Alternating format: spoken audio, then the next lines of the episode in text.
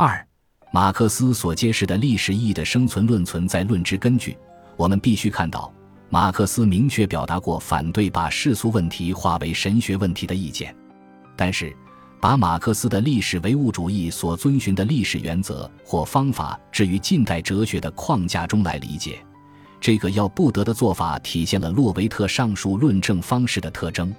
洛维特相信自己这样的判断：在马克思那里，生产力是把历史划分为史前时期和未来的历史的根据。这种划分方法造成的影响异常深刻。以生产力决定生产关系这一普遍的历史主义来读解历史，一部史前历史就是一部生产力与生产关系之间的矛盾史。这样一部矛盾史通常可以这样来解读：如果将生产力与生产关系的辩证法设想为内容与形式之间的关系，那么蛇身与蛇皮之间的关系大致契合于这种隐喻读法：蛇皮越绷越紧，直到容纳不了蛇身而完全爆裂。这是一个自然的自发的过程，与此相似，紧随生产力的自发的不断增长之后的是生产关系的改变，只是生产力与生产关系之间存在着或长或短的延宕，生产关系会成为生产力进一步发展的障碍。因此，史前历史是一部阶级斗争的历史，它还要等待一个让现存社会崩溃、日臻一种绝对的无阶级社会的希望的时刻的到来。西安市在法国革命爆发前曾宣告市民什么也不是，但正因为此，他才有权利成为一切。与此相同，在市民社会胜利之后五十年，马克思也宣告了从市民社会中发展出来的无产阶级的历史使命。这个使命就是拯救整个人类社会。无产阶级的任务与特选子民的世界历史使命相似，因为无产阶级不是现存社会内部的一个阶级。而是在他之外的一个阶级，即马克思所讲的一个非市民社会阶级的市民社会阶级。至此，洛维特像是一直在暗示，马克思的无产阶级这个术语已经成为把上帝的国在人间建造的所有希望归并在一起的一种方式。因而，马克思方可围绕着大写的总体性历史这么一个对象的名称编织一个让我们减少不幸的希望。我们注意到。这种解释曾得到带有神学思绪的许多马克思的诠释者的认同，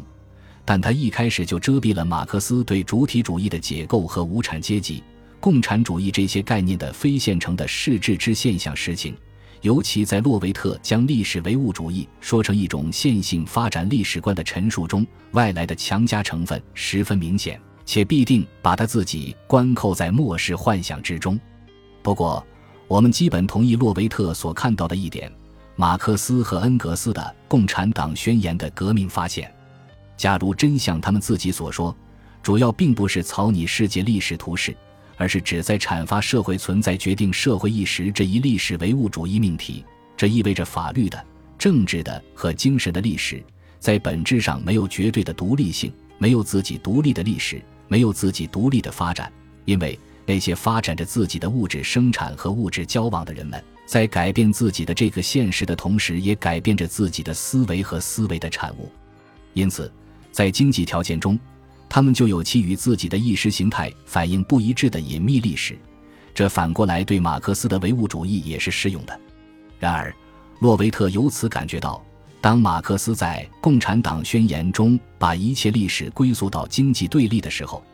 隐秘历史就不可能是他的自觉的唯物主义和马克思自己对他的看法，而是先知主义的精神。这是因为马克思把西欧阶级对抗史的经验观察提升为普遍结论时，就是胆敢对同时代事件的目的和意义做出终极价值呈现式的判断。历史唯物主义对未来实现的展望，也就从名为科学转变成是为信仰。此种信仰虽然已经此世化或非基督教化，但这种此世化还是以基督教历史观念为前提的。在这种情况下，身为自由的犹太人马克思，即使是坚决反宗教的，甚至是反犹太主义的，他还是一个受旧约局限的犹太人。洛维特知道，这乃是充分说明历史唯物主义的理想主义基础的适当地方。按照洛维特这儿立足于犹太基督教立场所阐述的看法，称之为先知主义也好，称之为理想主义也罢，实际上，所有这些称号除了健忘性权利之外，没有任何其他基础。故而说到底，马克思选择共产主义这一未来向度来批判现实和解释历史，就会挫败他从现实出发的唯物主义原则。而与黑格尔历史哲学把时间向度指向继承历史相比，马克思继续做的仅仅是黑格尔不太经常做的事情。洛维特因此说。妄称某种类似黑格尔把世界的历史等同于精神的历史的观点是某种接近神学的逻辑发展，恰恰暴露了一种对唯物主义和唯心主义两者立场的彻头彻尾的误解。可以这么说，黑格尔的历史观得益于其宗教起源，要远不及唯物主义的无神论。马克思的弥赛亚主义如此彻底地超越了现存的现实。以至于他不顾自己的唯物主义而维护末世论的张力。与马克思相比，黑格尔是现实主义的。这还没完，世界历史与救赎历史的转折起伏、弯来绕去的思绪，最终浮凑于这样一个观点：现代历史意识所寻求的历史中的道义具有超时性。只是这种超时性随着上帝中心论转变成人类中心论，相应的已从上帝手里转移到现实人的手中。特别是十八世纪末与传统的决裂，使历史思维打上革命的标记。人们生活在一个历史变革就是一切的时期里，而自然科学的进步使这一切成为可能。我们以前所未有的方式借助自然科学创造历史。人类历史中似乎已经不存在人类意志不能决定的东西。这些无疑就是洛维特声称的此时历史哲学的超时末世论神学胎记的主要根据。但是。洛维特从哪里能够证明一种对现代历史意识的严格神学前提的理解？仅仅是因为他看到某种历史哲学关注未来了吗？还是相信现在高于过去的所谓进步论假设？但是，洛维特不应该不知道，任何批判必然有一个未来向度，否则终究会减退一切批判的能力。比如说。洛维特自己将作为非现成的生存可能性境遇的共产主义叙述与作为圣灵降临的叙事相提并论，就无以避免谈论未来。还有，据先验而知的相信现在高于过去，原本是历史理解的致命伤。但是，洛维特似乎没有丝毫注意到，区分同样是立足于未来对现实和历史的批判，却会有对现实和历史以及所谓进步的不同理解。因此，还有待问的是。他的这种论证是纯粹现象上的，还是并非仅仅现象上的？是受偏好左右的，还是未受偏好左右的？要言之，我们要向洛维特询问的关键是：现代历史意识是否真正从基督教救赎历史观转变而来？应当承认的是，洛维特对其论题在力所能及的范围内已经做了种种限制，说现代的历史意识仅仅就其起源来说是基督教的。而就其缺乏对基督是一种终结的开端的信仰来说，则是非基督教的。这一限制对洛维特自己来说可谓重要。但是，现代历史意识与基督教神意信仰之间有否瓜葛，根本上并不相干于用哪种尺度，譬如用旧约神学或新约神学来衡量的问题，而是在把现代历史意识回溯到一个基督教信仰的术语库之后。对于马克思的历史观而言，恰恰导致了解释过度乃至不可攻读性。按照马克思，历史本身是自然史的及自然界生成为人这一过程的一个现实部分。历史科学的真正对象是自然之进入历史，或者说历史之进入自然。因此，从现实性上讲，自然科学往后将包括关于人的科学，正像关于人的科学包括自然科学一样。这将是一门科学。马克思对这一论题在多个地方做了进一步考察。他论证说：“我们仅仅知道一门唯一的科学，即历史科学。就此而言，那种近代自然科学力图把握终极实在的诉求，本身也是一种形而上学。今天，我们在许多不同方面遇到这一近代世界图景的局限性。”对作为一门普遍科学的历史的研究，是摆脱这种局限使之可能的一种视角。因此，与自然科学的产生同样具有重大意义的是历史科学的出现。不难设想，马克思对洛维特一笔勾销现代历史意识的正当性，而想恢复斯多葛派的永恒的自然理念不以为然。原因是历史可以从两方面来考察，可以划分为自然史和人类史，但这两方面是密切相连的。只要有人存在，自然史和人类史就彼此相互制约。自然史即所谓自然科学，我们在这里不谈。我们所需要研究的是人类史。因为几乎整个意识形态不是曲解人类史，就是完全撇开人类史。在此，马克思除了指明在德国意识形态中一种观点仍负缺如，那就是没有对历史发生于现实世界的特点的透视。当人们通过这一视与人，或者更准确地说，进入生产过程的人和其他存在物之间的差异就被充分看到。人类通过生产努力，在其作为中寻找自己的位置和意义。这种努力本身没有错，因为人在某种意义上必然是万物的尺度。我们在世界中存在，但是存在于世界中，并不是像一棵树那样存在于荒野中，而是说我们在历史事物上理解我们自己，并且通过这种能力理解世界。当然，世界也不是作为事物总和的世界。正因为如此。康德意义上的作为物自身的世界，对人来说恐怕只能是虚拟。但是，马克思也从原则的高度否其受到现代性的洗礼，依然束缚于自然与历史相互对立的自然与历史概念。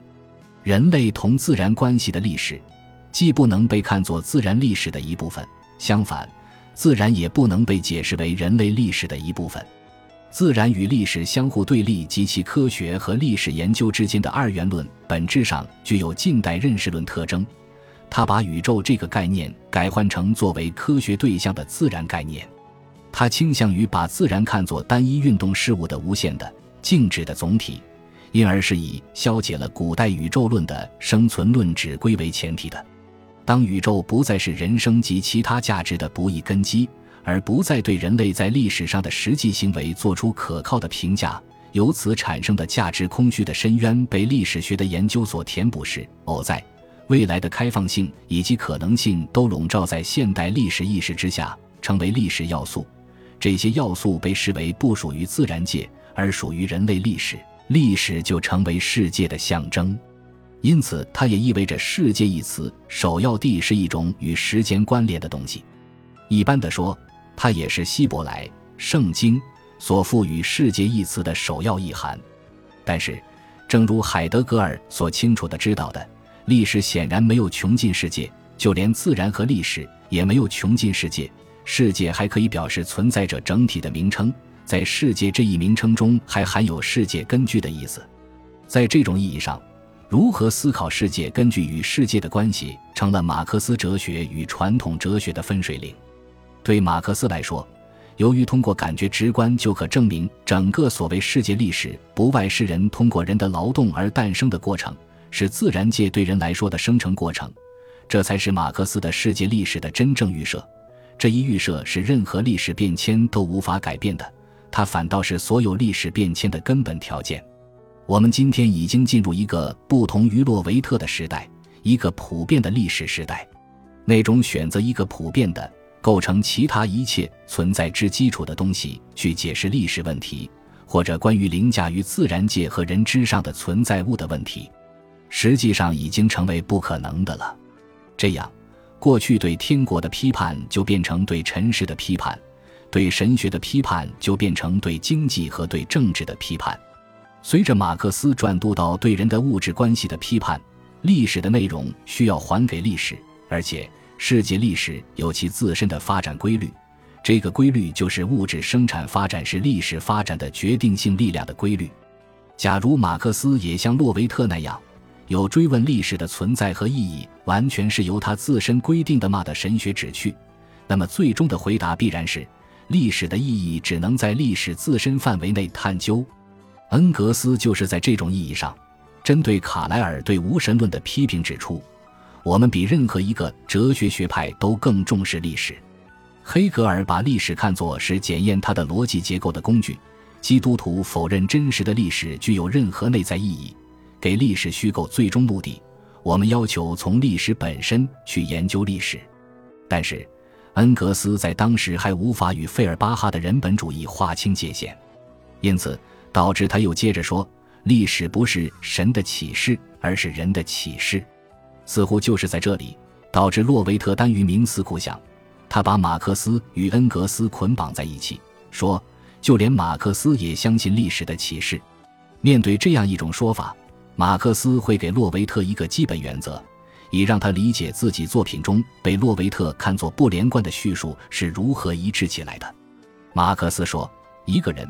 如果想在天国这一幻想的现实性中寻找超人，而找到的只是他自身的反应，他就再也不想在他正在寻找和应当寻找自己的真正现实性的地方，只去寻找他自身的印象。”只去寻找非人了，不言而喻。在这段话里，超人就是上帝的同义语。当费尔巴哈在宗教心理学意义上讲，上帝只是人间最美好的东西在天国的幻觉投影，这种投影打上了人们所遭受的痛苦的印记。马克思则认为，投影的内容却并非幻觉，也就是说，世俗的历史是真实的，他必须返回人间重新观审。因此。如果严格着眼于此案世界，即便是所谓历史事件的意义，也只有当他们指示着现实事件此案的目的时才有意义。以这种观点看待历史，就必须反对粗陋的目的主义历史观。这种目的主义的历史观不仅认为过去我们的努力都只是为了变出今天这样的社会来，而且要命的是，如果说我们的努力迄今为止仍然失败，那只是适当的历史时刻还未到来。即便是在古典哲学家那里，也已经知道，在有限原因的系列中是找不到充足理由的。唯一充足的理由在系列的彼岸，属于一切事物的创造者上帝。但是我们知道，马克思的主要兴趣从来不在于告诉我们如何在未来做正当的事情，他也很少用希望、期待和不幸之类的语汇来阐明他的历史观点。同样，他也没有证明过。希望的出现只是作为一种预言，除非马克思仍然保持着黑格尔式的关于人格化罗格斯的基督教倾向。对于马克思来说，人类现实无助的处境必须找到客观的根源。马克思关于普遍的物质的存在关系的决定意义的现实总体观，就是把感性活动或者实践，即对所有人而言共同生存的实践，提升为思维的标准。马克思声明。真理的彼岸世界消逝以后，历史的任务就是确立此岸世界的真理。根据这个原则，人类的理解力注意到，世界正是为自己的存在而构成的。在这里，彼岸与此岸概念与前面讲到的世界概念一样，首要的意味着与时间关联的东西是一种时间特性，而非空间特性。但是，值得注意的是，在历史唯物主义视野中。此岸与彼岸的对立，实质上是物质生产活动中的劳动时间和自由时间的对立。实际上，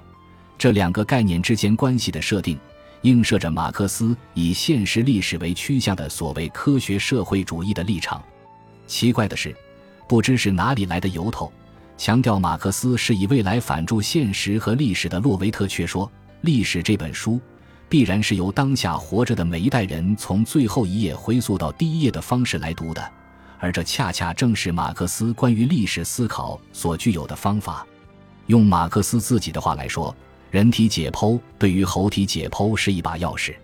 就此来看，未来在马克思的视野中，压根儿就不是解释现实、注视历史的基准或历史的真正焦点。很有意思的是。同样强调历史唯物主义只有与神学结合才有力量的本雅明，在《历史哲学论纲》中阐述了一个与洛维特相左的命题：没有当前之观念，历史唯物主义者就会一事无成。不过，本雅明并不是为了借此坚持马克思的原意，而是为他的一种创世主义式革命行动张目。这反倒与洛维特把历史革命从末世论中引申出来的观点不分彼此。由此。我想表明的是，对马克思来说，历史的确建立在充满当下的时间上，但是，这并不是意在像本雅明那样谋取阻止固定历史运动的能力，而是为了反对轻视当前的实际斗争，而热衷于对未来的神学和空洞的期待。如果我们再从这里取得一种视野，那么人们就可察觉到，我们应该赞同马克思和恩格斯的两人都不止一次地回绝过他人请他们描述未来社会的要求，认为描述未来，即使只是大略的描述，都是没有把握的。因此，就资本主义经济衰退的性质有过充分的阐述的马克思，对社会主义经济的细节却所说极少；而关于资本主义向社会主义过渡的性质，他说的甚至是含糊不清的。他的基本论述并没有表明我们从他那里可以期望至少后测，如果不是预测的话，各个历史时刻的俄国或中国的社会主义历史进程。那么，为什么未来对我们而言是模糊的？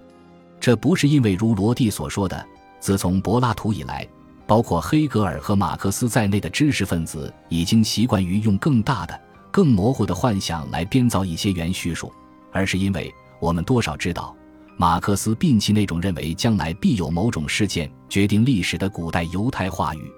在犹太人话语中对未来的向往，认为将来必然有某种事件决定历史的思想。不仅构筑了历史哲学，还构筑了历史的根据。当然，在马克思那里也存在历史运动的方向问题。马克思在解释为什么历史具有方向性问题时，主要着眼于人类越来越从自然中解放出来，以及人类逐渐增强控制自然的能力。但是，这里有个前提，就是